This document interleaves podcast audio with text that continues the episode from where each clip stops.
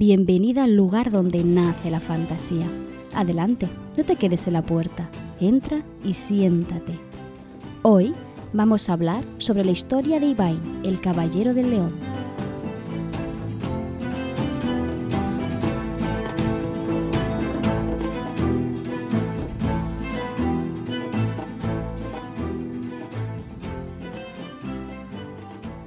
Si no recuerdo mal, fue justamente en el anterior capítulo mitológico, es decir, no el, que estuvimos hablando de Ariadna, sino el que estuvimos hablando sobre uno de los hijos de Apolo, en el que te recordé o te comenté que eh, este verano en mi canal de Twitch estuvimos leyendo un libro de caballerías, bueno, realmente un román artúrico, en directo con las chicas habituales del canal.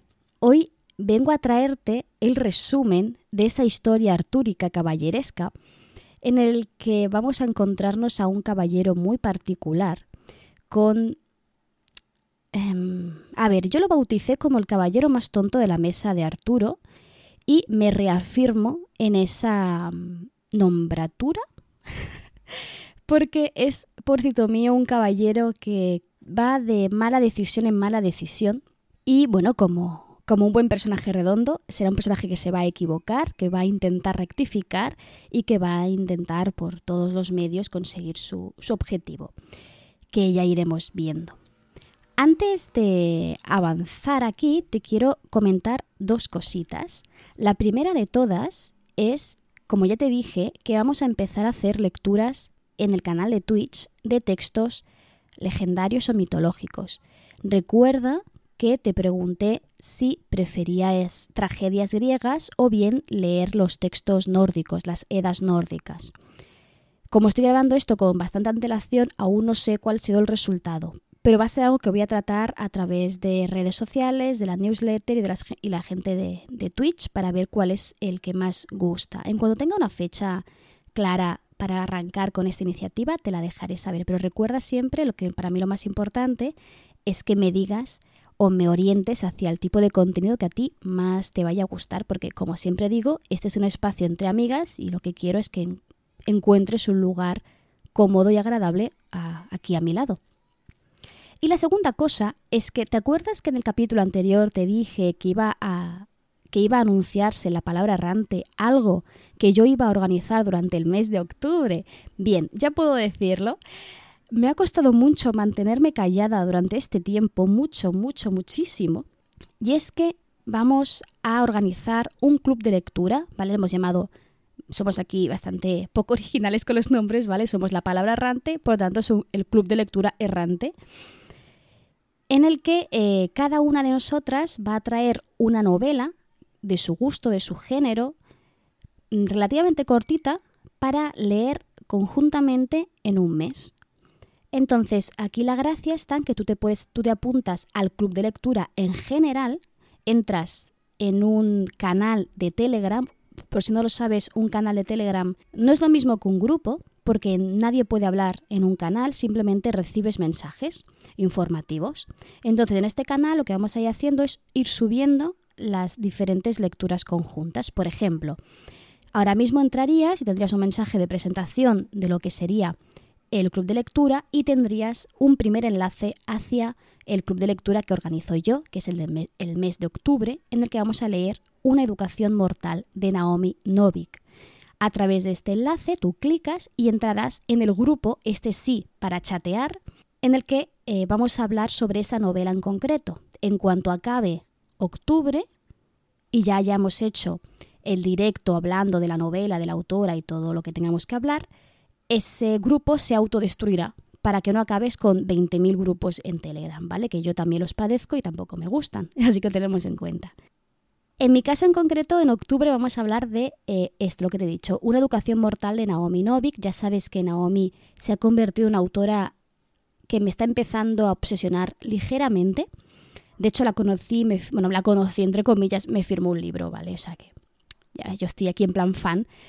Eh, y la, tengo un poquito ahora mismo en, mis pensamientos constantes, así que lo que vamos a hacer es leerme este libro, luego em, haremos el club de lectura en el que haremos un directo de lectores hablando de qué nos ha parecido, qué nos ha gustado, qué no, de forma como una tertulia sin más, y seguramente traiga algún que otro capítulo sobre esa novela o sobre esa saga aquí en el podcast.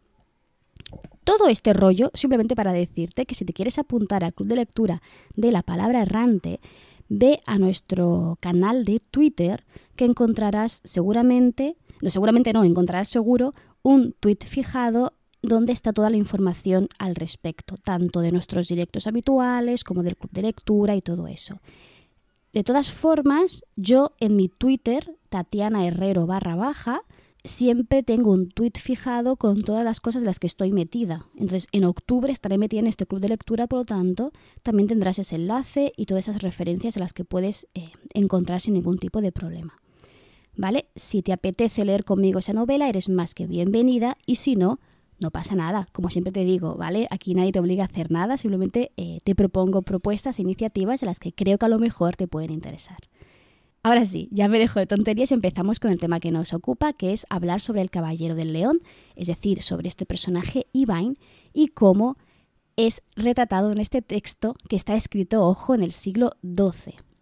Antes de empezar con nuestra historia y explicarte esta leyenda, creo que puede resultarte interesante conocer la dinámica y la estructura propia de estos romances artúricos. Al igual que cuando nos adentramos en una novela, nos resulta interesante la estructura o, por ejemplo, el viaje del héroe para entender ¿no? la historia que nos están explicando, creo que entender la mm, dinámica propia de este tipo de obras te ayudará a entender mejor los símbolos que vamos a ir encontrando a lo largo de toda la historia.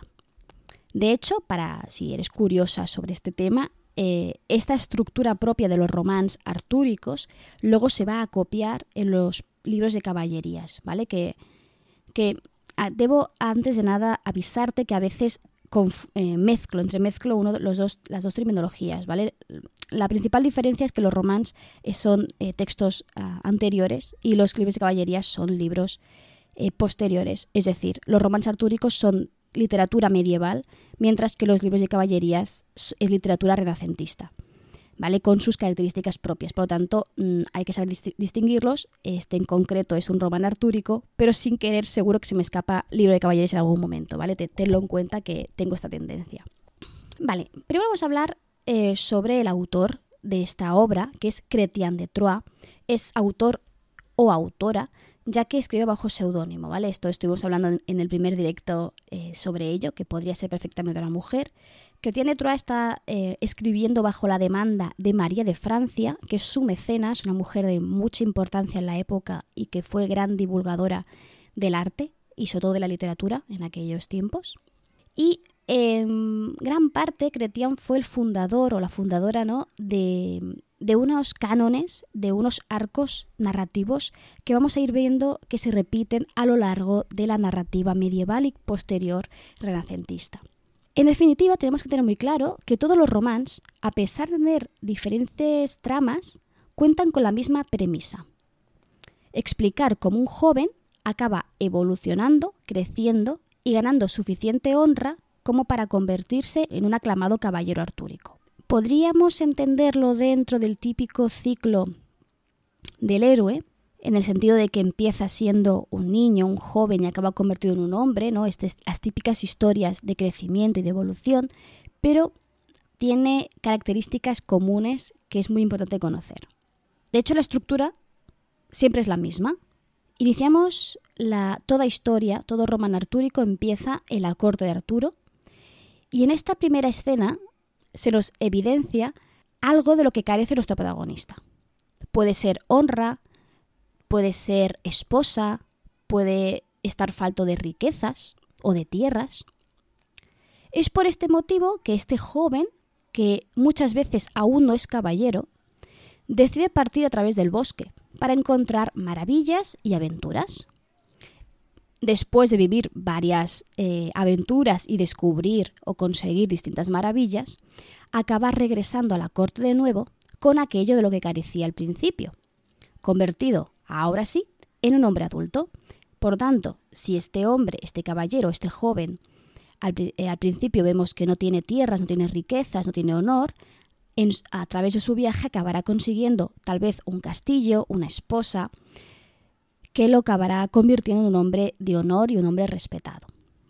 En muchos casos también pasa por un proceso en el que se le nombra caballero y seremos testigos de la ceremonia típica de vasallaje que es muy interesante de poder analizar. Además, y aquí viene la parte que a mí más me interesa, o sea, a mí de por sí un román artúrico me va a gustar, pero me va a gustar mucho más si aparecen criaturas de la Bretaña mítica. ¿Vale? Recuerda que un román artúrico por su propia mm, esencia, ¿no? Está ambientado en la Bretaña mítica, en la corte de Arturo, y por lo tanto vamos a encontrar historias en las que aparecerán brujas, bueno, brujas no, perdón, eh, hadas, seres mágicos, fuentes mágicas, animales con conciencia humana, que iremos viendo ¿no? a lo largo de estas historias. Una de las criaturas que más aparecen, porque son las más habituales, y yo creo que es que eran las que más gustaban en la época, son las hadas medievales. ¿Vale? Tienes un capítulo del podcast dedicado a ellas en exclusiva. Eh, la encontrarás si buscas Melusina, ¿vale? Que es una de las hadas medievales más, más famosas. Para que entiendas eh, mejor esta criatura en concreto. De hecho, en Ivain aparece el mito de la hada medieval. Ahora sí, vamos a empezar con la historia de nuestro caballero, de nuestro Ivain. Como te he dicho, vamos a empezar en la corte de Arturo. En concreto vamos a estar en el interior de una fiesta. Nada más empezar nos encontramos a los caballeros que se encuentran reunidos y están dedicando este tiempo en común, este tiempo de, de celebración, a contarse historias. Se hace un pequeño inciso en el que se nos dice que el rey Arturo se retira a sus aposentos, pues parece que no está de humor para celebraciones. Pero Ginebra, en cambio, se queda para escuchar las historias que cuentan un grupo muy concreto de hombres. Este círculo, este corrillo, está formado por varios caballeros, pero cabe destacar cuatro, que van a ser muy importantes a lo largo de toda la historia. El primero es Calogrenán, que verás que es que la lía parda. básicamente. Está eh, Keus, que va a ser una especie de antagonista, aunque no el principal. Después está Gauvain, que es posible que te suene porque es uno de los caballeros más famosos de la corte de Arturo, uno de los hombres de confianza de Arturo y además eh, protagoniza historias muy importantes dentro de, de la corte. Es posible que hablemos en de él en otra ocasión. Y ya, por último, tenemos a nuestro gran protagonista, Ivain. El primero, Calogrenán, que te he dicho que es que la va a liar parda, es porque da el disparador, es el que da el conflicto y permite que la historia comience. Dentro de este corrillo lo que va a hacer es explicar una historia, pero a diferencia de lo que hacen sus compañeros, no explica una historia en la que sale vencedor, ganador y esto le proporciona honra, sino que explica una que le ofrece más, más bien vergüenza. Va a explicarles cómo logra encontrar una fuente mágica que llama truenos y tormentas si viertes las aguas sobre sus piedras. Estamos ante una maravilla mágica, ¿vale? Si te fijas, además aparecen elementos propios del folclore céltico, como por ejemplo el agua, ¿vale? El agua es un elemento que en, dentro de esta mitología se entiende como el punto de unión entre nuestro mundo y el mundo mágico o también el mundo del más allá. Bien, eh, esta maravilla, por lo tanto, lo que hace es provocar un temporal, pero que justo después de hacerlo siempre aparece un grupo inmenso de aves que se posan en las ramas de los árboles alrededor y después también un protector. Un caballero enorme, un caballero muy fuerte, que lo que hace es vencerle en este caso se explica una derrota de cómo Calogrenán acaba humillado por este caballero que le es piadoso con él y no lo y no lo mata, sino que le hace volver a la corte con la vergüenza de haber perdido, de haber padecido ¿no? esta derrota. ¿Cuál es la, la, reacción del grupo? Bien, tenemos a Keus, que ya te he dicho que va a ser uno de nuestros antagonistas. Su actitud va a ser la de un, un medio imbécil, que es burlarse de Calogrenán, ¿vale? Y es esta burla lo que hay es una, una mm, un desprecio hacia su honra. De hecho, veremos como Keus, ya te he dicho que va a ser un antagonista, pero mm, se va a ver explotado sobre todo por dos facetas suyas. Por un lado, es un caballero muy envidioso y por otro tiene muy mal carácter. Por lo tanto, actuará de forma bastante impulsiva y generalmente siempre atentando contra la honra de los demás y intentando como haciéndose valer, haciéndose valer a través de humillar a los demás, ¿vale?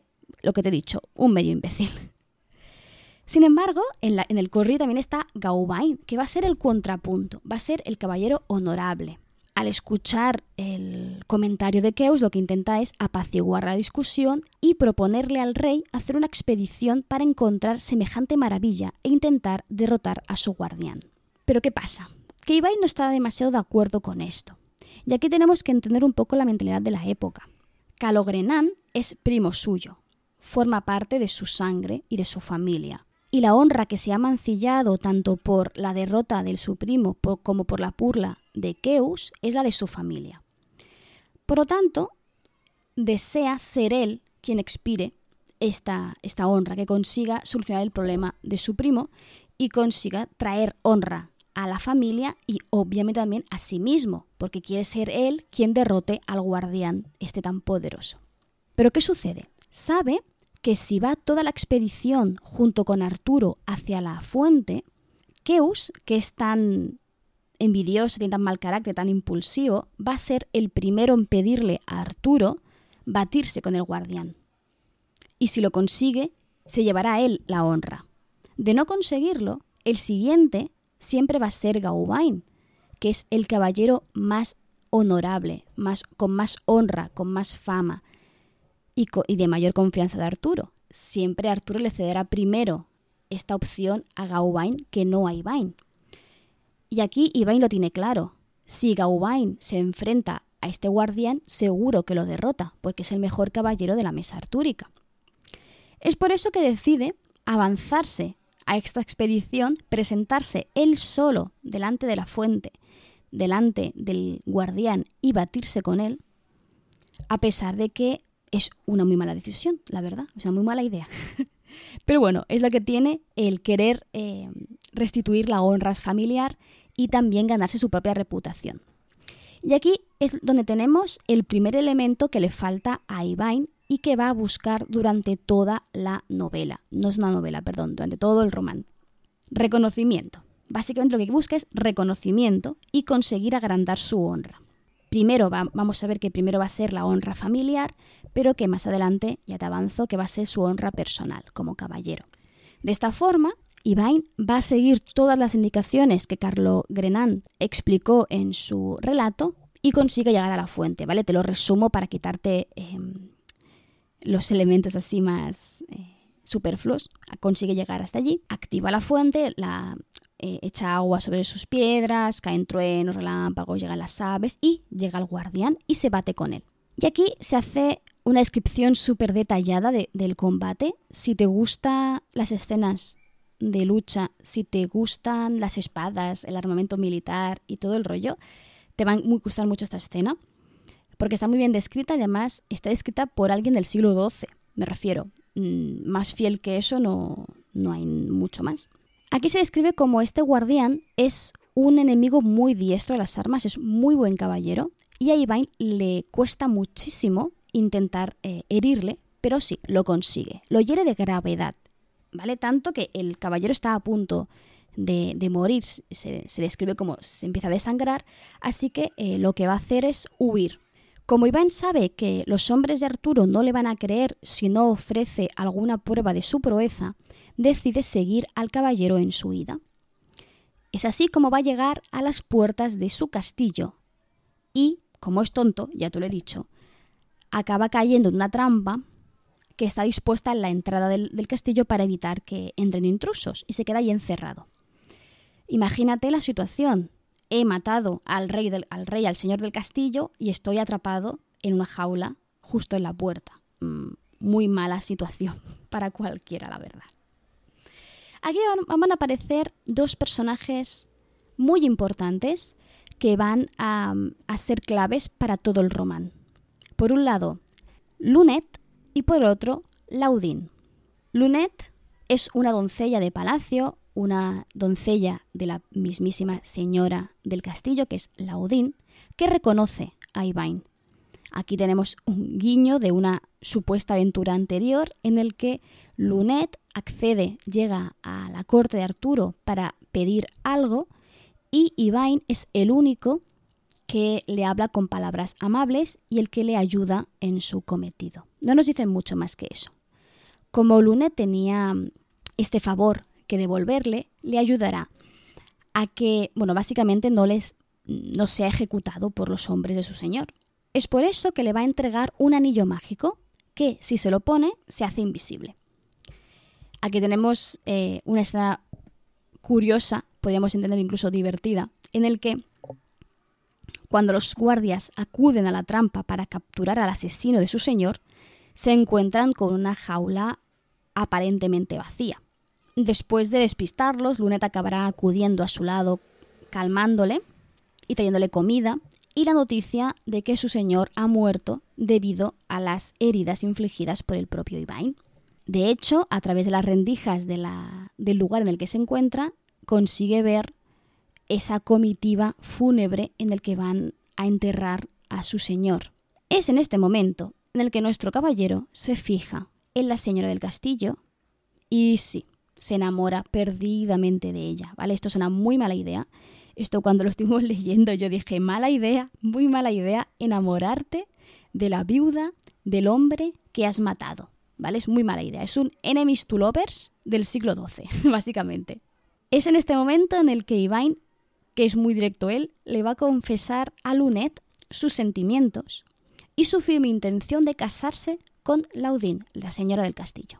Y aquí una cuestión técnica del román muy interesante es que mientras nos explica todo esto hasta esta parte, el propio narrador retrocede en el tiempo y te explica más o menos lo mismo desde el punto de vista de Laudín, que es muy interesante. A mí al menos me lo, resulta porque así puedes ver la otra cara de la moneda.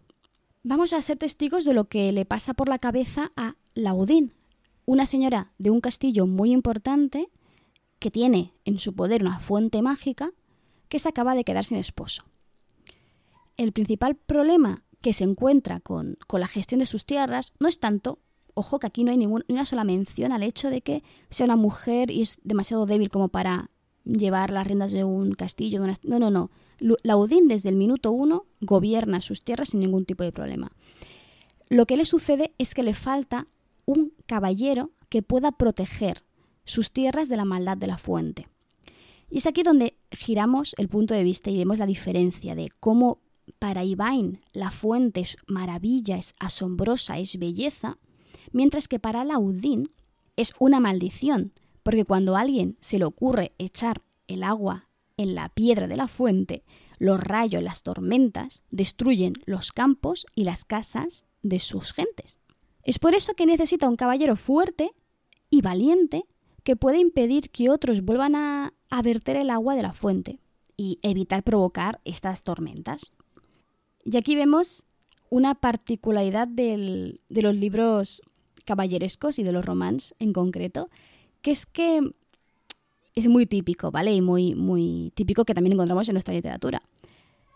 Que todos, excepto el protagonista, son muy cobardes, son muy cobardes. Nadie se atreve a hacer una gesta como esa. Solo el protagonista es capaz de conseguirlo, ¿vale? Entonces, el Laudín tiene una corte llena de caballeros, de hombres armados caballeros y hombres de guerra, pero todos son unos cobardes que no se atreven a hacerse cargo de cuidar de la fuente porque la gente que va allí busca matar al guardián de la, fuente y no se ven capaces de llevar a cabo esa, comitiva, sino que prefieren estar en la corte tranquilos, resguardados y que otro se ocupe de eso. En este momento vemos eh, Laudín que se encuentra en una situación tensa en el que necesita que alguien se ocupe de la fuente, pero no tiene a nadie que quiera hacerlo. Y aquí aparece Lunet. Lunet, que es aliada de Ivain, que sabe que Ivain está donde está encerrado y que también sabe que es el asesino de su marido. Le hace ver a su señora que necesita un esposo fuerte y capaz. Y claro, le pregunta, ¿y quién es más capaz de proteger a su tierra que el mismo que ha matado a su anterior señor? Y en esta trampilla es cuando Lunet consigue convencer a Laudín de que acepte a Iván como esposo. Te voy a hacer un, destripe de la literatura medieval en general, y es que las bodas se solucionan así, sin más. Oye, que me caso. Oye, pues vale, casados. ¿Vale? Em, recuerda, no sé si, bueno, no sé si lo sabes, pero en la época media, para casarte, a veces simplemente con que tu señor te dijera que quería que te casaras con tal persona, punto, ya estabas casado. Ni siquiera hacía falta que las personas estuvieran presentes en esa, en esa sala. Por ejemplo, no sé si conoces, has leído, bueno, conoces supongo que sí, el mío Cid. Hay un momento en el, bueno, dos momentos en los que las hijas del Cid son casadas con. En el, por ejemplo, el primero, que son, están casadas con los infantes de Carrión, el rey le dice, eh, tus hijas se van a casar con los infantes de Carrión. De acuerdo. Y están casadas. Las hijas no son testigo de nada. Eh, luego el, el Cid cuando llega se lo hace saber y las niñas se van con sus maridos. O sea, es como muy... Es muy así, ¿vale? Las bodas son muy particulares en la literatura medieval, seguramente porque también lo fueran en la, en la realidad. Recuerda, siempre hablo, en este caso estamos hablando siempre de personajes nobles. La gente de a pie no tenemos ni idea de qué hacían, sinceramente. De esta forma, Laudín se casa con Ivain justo antes de que llegue la comitiva de Arturo a la fuente. Recuerda, de golpe, Ivain es esposo de Laudín y le ha prometido, le ha jurado que va a proteger con su vida y matar a todo aquel que intente verter las aguas o que lo haga eh, de la fuente para evitar ¿no? Eh, que sus tierras se estropen. Y justo acaba de llegar Arturo, su rey, frente a la fuente. Esto que podría ser un, un conflicto de intereses muy interesante, Cretien aquí no lo explota demasiado, porque Ivain llega al encuentro de Arturo y sus hombres y lo que hace es descubrirse para ver, para que los demás vean que ha ocupado el lugar de ese temible caballero y que ha conseguido derrotarlo y hacerse con el lugar. Por tanto, vemos que Ivain aquí ha recuperado el honor de su familiar y ha conseguido un castillo, tierras y una esposa.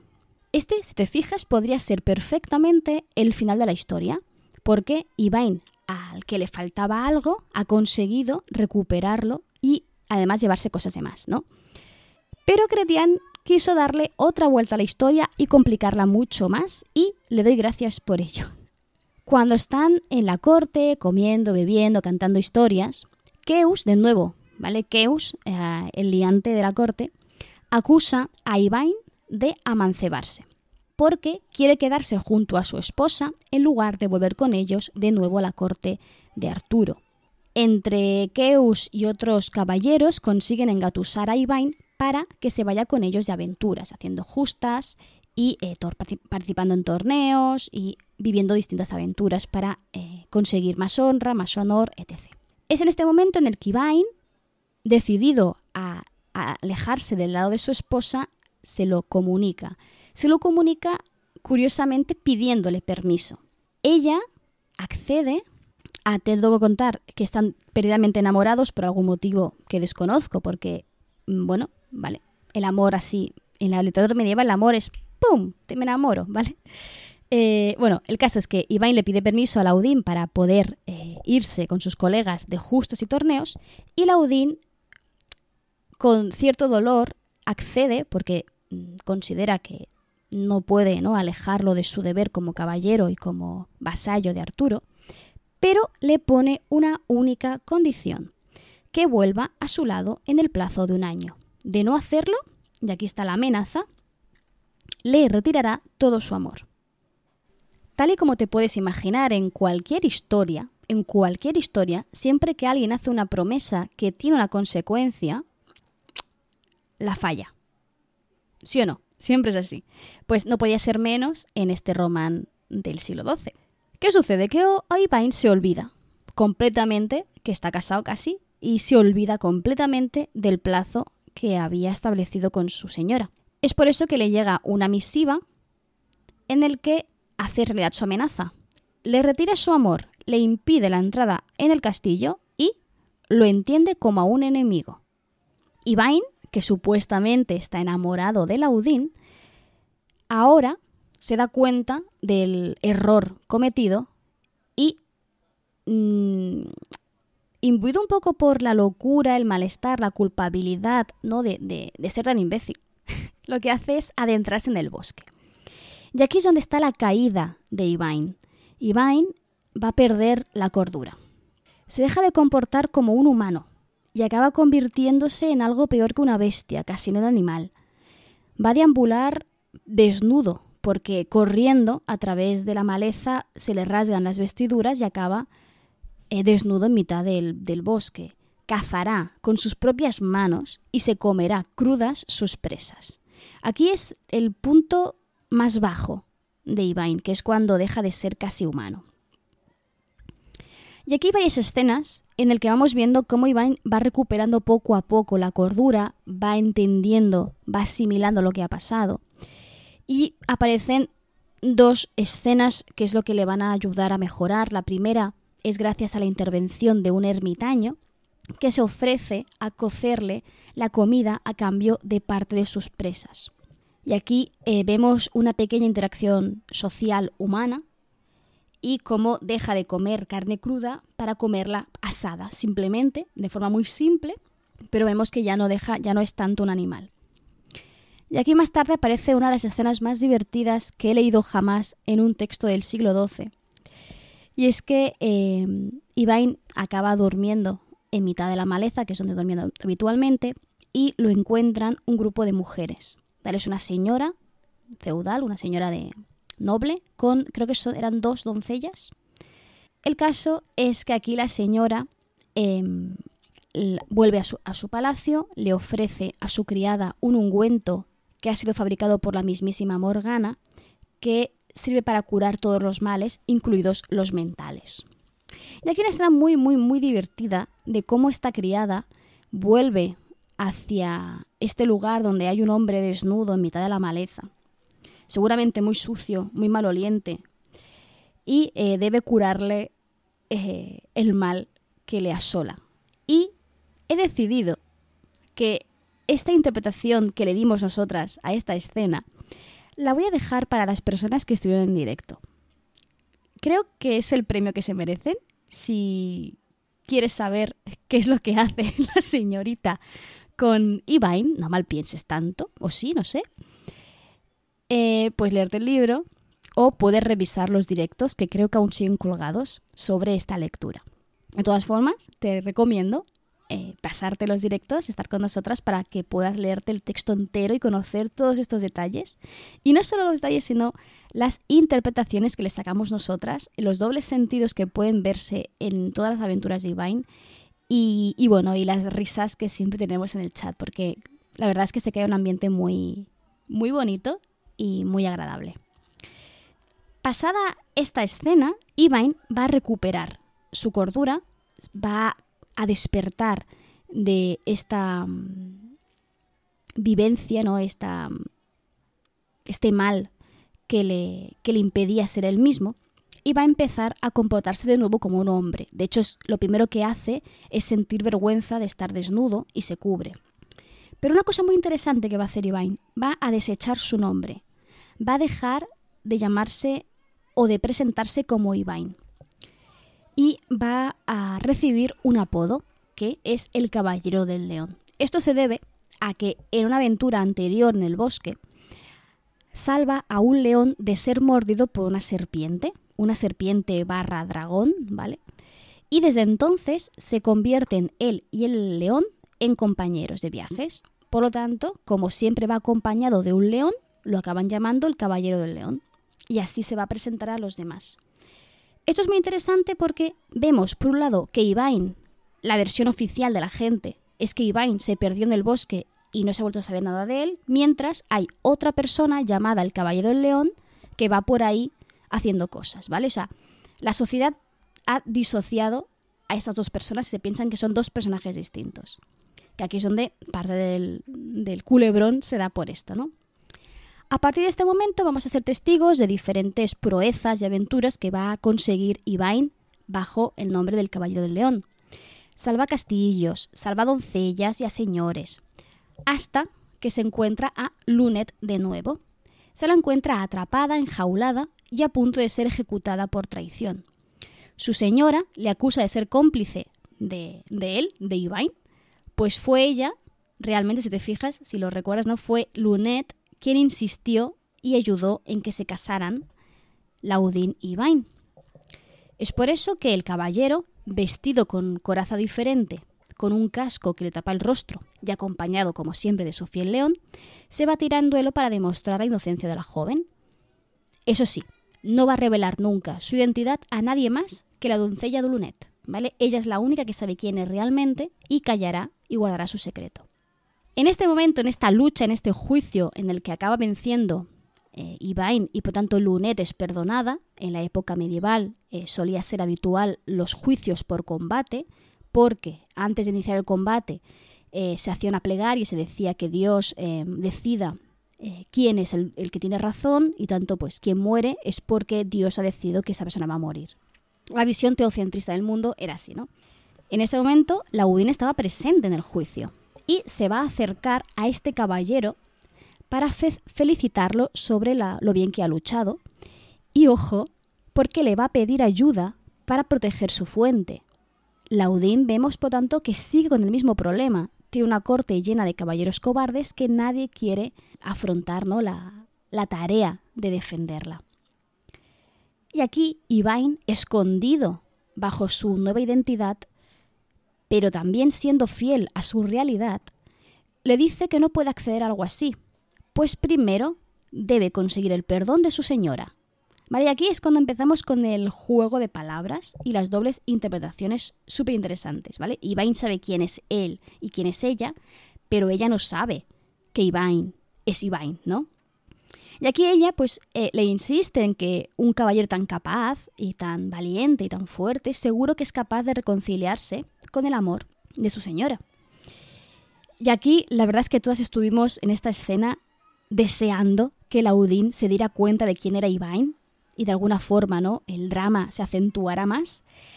Pero no, se separan y Ivain va a decidir recuperarla. Y para recuperarla, lo que tiene que conseguir es más honra, porque cuantas más proezas y hazañas consiga, será más difícil que Laudín lo rechace. Es por eso que va a empezar una serie de aventuras para ir ganando esta, esta honra y esta fama. Ahora, volvemos a encontrarnos una escena paralela de mientras Ivain barra el Caballero del León está haciendo esto, ¿qué sucede en la corte? Ha muerto el señor de la negra espina, dejando como herederas a sus dos hijas. Pero la mayor pretende quedarse con todas las posesiones y desheredar a su hermana pequeña. Debido a esta contienda, deciden acudir a la corte de Arturo para resolver esta cuestión a través de un juicio por combate a muerte. Esto es importante que es un combate a muerte. La mayor aprovecha que llega antes para hacerse con la ayuda de Gauvain, Recuerda el caballero más honorable, más fuerte de toda la corte de Arturo. Mientras que la menor, viendo que Gauvain ya está ocupado, ¿no? tiene que pasar por varias aventuras hasta llegar a ese caballero del león del cual ha escuchado hablar tanto y le pide que luche por ella. Es muy importante que, sepas que por algún motivo Gauvain le pide a la hermana mayor que no diga que es él quien va a luchar en su nombre. Va a ocultar su identidad ante la corte y se va a presentar con eh, armadura, casco, escudo, distinto al suyo para que nadie sepa que es realmente él. Por lo tanto, llegamos al final de este román donde vemos a un Gauvain y a un Ivain que deben enfrentarse a un combate singular a muerte, pero que ninguno de los dos sabe realmente quién es su contrincante. Ivain no sabe que está a punto de matar a Gauvain, ni Gauvain sabe que está a punto de matar a Ivain. Te recuerdo que Ivain admira a Gauvain porque es su maestro y Gauvain le tiene en gran estima. Si supiesen quién es el otro, no lucharían. Y esto lo dice y lo repite muchas veces el narrador. Para crearte una tensión de la hostia. La escena está muy bien trabajada en ese sentido. Aquí se nos narra un combate de dimensiones épicas en la que los dos contrincantes tienen una habilidad y fuerza semejante. El combate va a durar tanto que deben de poner un momento las armas para descansar. es en este momento, por un comentario que lanza el uno al otro, que se reconocen. Y es aquí donde detienen el combate, pues se niegan a dar muerte al otro, y empieza una conversación de besugos de no, has ganado tú, no, has ganado tú, no, has ganado tú. ¿Vale? Arturo, que está presente en este juicio por combate, declara el combate en empate y debe ser él, por lo tanto, quien decida el destino de las hermanas, que acaba defendiendo a la pequeña, ¿vale? Lo hace por un pequeño juego de palabras en el que dice algo así como, a ver, eh, ¿dónde está la hermana que quiere quitarle todo el patrimonio a su hermana pequeña de forma injusta? Y la otra levanta la mano y le dice, acabas de reconocer que lo que quieres hacer es injusto, por lo tanto, ¿vale? Es, un juego muy, muy tonto que dices, Arturo, podrías haberlo hecho así desde el principio. ¿En serio tienes que batir a muerte a dos caballeros para lograr darte cuenta de que la hermana mala, mala es la grande? Sin más, pero bueno, cosas de Arturo y sus cosas. En este momento, eh, paralelamente, el narrador nos cuenta que Ginebra ha sido secuestrada, ¿vale? O sea que seguramente Arturo en ese momento está pensando en otras cosas, porque eh, Cretien de Troyes estaba escribiendo paralelamente El Caballero de la Carreta, que explica la historia de Lancelot y de Ginebra. Por lo tanto, vemos, y muy curiosamente, enlazos entre esta historia y la historia que inicia el declive de, Arturo y la consecuencia final del desastre, ¿no? De, la muerte de Arturo, el fin de, la caballería, etc., de la que ya te hablé en un capítulo anterior que puedes ir a revisar. Pero volvamos otra vez a Iván, que ya me he ido por las ramas. Lo importante en esta escena es que se desvela por fin la identidad del Caballero del León. La corte va a reconocer todas sus hazañas, las aventuras que ha vivido y toda la honra que ha ido acumulando. Ha conseguido lo que buscaba, ha conseguido la honra, pero le falta algo, aún no tiene a Laudín. Y aquí va a volver a pedirle ayuda a Lunet, que va a acudir de nuevo frente a su esposa para interceder por él. Y este es el final que yo he marcado como final feliz, porque no me queda del todo claro que sea realmente un final feliz. La doncella Lunet lo que va a hacer es engañar a su señora para hacerle prometer lo siguiente. Vale. Lo primero. Vamos por el primero. Laudín sigue con el problema de que no tiene nadie que se ocupe de su fuente y que eh, cada vez que alguien eh, vierte el agua, sus cosechas, sus tierras, sus casas, ¿no? Eh, se resienten. Entonces, Lunet eh, le va hablando del caballero del león, qué fuerte que es, sería muy capaz de hacerlo, no sé qué, no sé cuánto, y le insiste mucho en que, claro, hasta que no se haga las paces con su señora, no va a poder ayudarte con lo de la fuente. Y aquí es cuando la engaña. Le hace prometer que si está de su mano ayudar a que la señora del caballero se reconcilie con él, lo hará. Y no lo jura sin más, sino que lo va a jurar ante unas reliquias sagradas. Así, cuando el caballero del león se presenta ante ella y se desvela quién es, le muestra su rostro y se presenta como Ivain, claro, Laudín está contra la espada y la pared. Ha jurado que si puede hacer algo para ayudar en la reconciliación lo hará y ella es la señora que tiene que perdonar a su, a su caballero. Así que, enfadada, porque la, la narradora, el narrador, eh, explica que la Odín está muy molesta y ella lo expresa, lo verbaliza, aún así lo perdona. Y fin, así se acaba. Recupera Ivain el señorío del castillo y también el amor de su esposa. El amor, voy a decirlo entre comillas, ¿vale? En el sentido de que lo ha perdonado y le permite entrar en el castillo. Claro, mm, no sé qué es lo que te parece a ti este final. A mí me parece que toda la historia en sí está muy bien trabajada, hay mucha aventura, hay eh, situaciones muy tensas, mucho conflicto distinto, criaturas mágicas, tanto la, la, fuente como la propia Laudín, que tiene atisbos de hada medieval, por eso de la promesa que rompe, la magia que envuelve su castillo, el, el anillo mágico, va todo eso. Es muy interesante, pero claro, creo que aquí flojea mucho, mucho, mucho el final. Nos esperábamos otra cosa. Nos esperábamos haber leído tal vez una reconciliación un poquito más sincera o un poquito más, no sé, que no engañen a la pobre Laudín, pobrecita mía, que la acaban engañando y acaban provocando que básicamente obligarla a perdonar a, a De hecho, una de las cosas que planteé en el directo, que sería súper interesante, hacer una especie de retelling de esta historia desde el punto de vista de Laudín. Mm, hostia, tío, todo lo que tiene que vivir esta mujer, le matan al... Ma se casa con un señor más grande que él, porque más grande que, que ella. Le matan a su marido. Luego, la persona que ha matado a su marido le dice, oye, ¿te casas conmigo? Y ella le ponen otra vez eh, en una situación en la que no puede decir que no, accede. Este nuevo esposo le dice, oye, mira que me voy de jugar con mis, con mis compis, vuelvo en un año, y no vuelve. Le dices, pues no vuelvas, ahí te quedes. Y luego encima te, te engaña para que estés obligada a perdonarlo. O sea, es como, eh, pobrecita la Budín, o sea, me da mucha pena este personaje. Lunet, por otro lado, es un personaje súper interesante porque tiene componentes mágicos, e intercede, ayuda, ¿no? Es, es, la que sabe la verdad y la desvela en el momento adecuado. ¿no? Me, me gusta mucho el personaje de Lunet, es como calculadora, pero no mala, o sea, es calculadora pero buena. Es muy interesante, la verdad. Em, no sé, espero que hayas podido disfrutar de este resumen de la historia, ¿vale? Te, te he quitado las aventuras que vive, distintas doncellas a las que salva, señores a los que va a pedir ayuda y le piden ayuda a él, ¿vale? más que nada para explicarte el mito, el esqueleto de la historia y ya está. Te vuelvo a repetir eso, que yo voy a seguir haciendo más lecturas en voz alta. De momento te he planteado las tragedias griegas y las edas nórdicas porque quiero ir variando.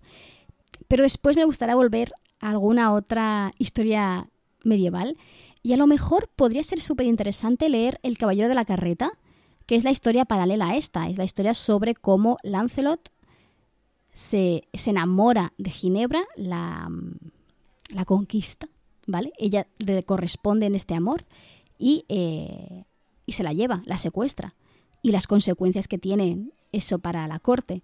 Creo que puede ser una lectura también súper, súper interesante. No sé, ya me dirás qué, te parece, pero antes de El Caballero de la Carreta me gustaría leer algo fuera del mundo medieval, tal vez una tragedia griega, las edades nórdicas. Ya me dirás, a ver qué te parece. Y ya está, eso es todo por hoy. Me ha quedado, bueno, eh, un capítulo bastante larguito, pero es que es una historia bastante completa. Es mi forma de poder acercarte al imaginario medieval, a las leyendas medievales, a través de los propios textos originales de la época esta iniciativa ¿no? de leer en voz alta no deja de ser una tentativa acercarte a estos textos, tanto tú como yo. Es decir, yo este libro ya me lo leí, ese román ya me lo leí, pero em, me da pie a leerme otros que no, no, me leí o que me gustaría leer y, hacerlo acompañada es mucho más divertido que hacerlo sola en casa. O sea, sinceramente, es lo que decían las chicas en, en Twitch. Este texto, que está escrito en castellano medieval, bastante llano, bastante fácil de entender, pero claro, castellano medieval, leerlo sola es muy aburrido, entenderlo, eh, ver los dobles sentidos, es muy divertido hacerlo si, vas si estás acompañada.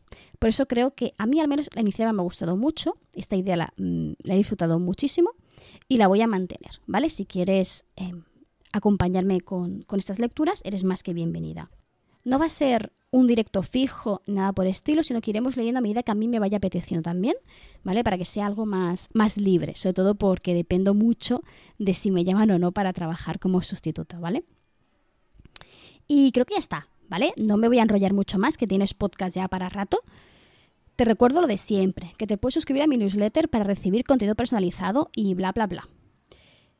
Este capítulo, si no recuerdo mal, sale la semana el día 20 lo estoy diciendo un poco de memoria, si sale el día 20 de septiembre, y eso quiere decir que este mismo viernes 23 voy a hacer el sorteo de suscriptores en el que voy a regalar un ejemplar digital de Corre, Renina Corre. Recuerda que para participar te tienes que suscribir al canal, que lo puedes hacer de forma casi gratuita con Amazon Prime o pagando, obviamente, o si no, también puedes canjear puntos del canal para conseguir una participación gratuita que puedes usar en ti misma o puedes regalar. Y ya está. Esas son las tres formas que tienes de hacerlo. Y de nuevo, estamos ya a nada de que empiece octubre, así que si quieres participar en la lectura que organizo con la palabra errante, en redes, tanto las mías como la de la palabra errante, encuentras toda la información sin ningún tipo de problema. Ahora sí, me despido recordándote que nos escuchamos cada martes y que aquí, en este pequeño rinconcito de Internet, siempre, siempre, siempre vas a ser bienvenida.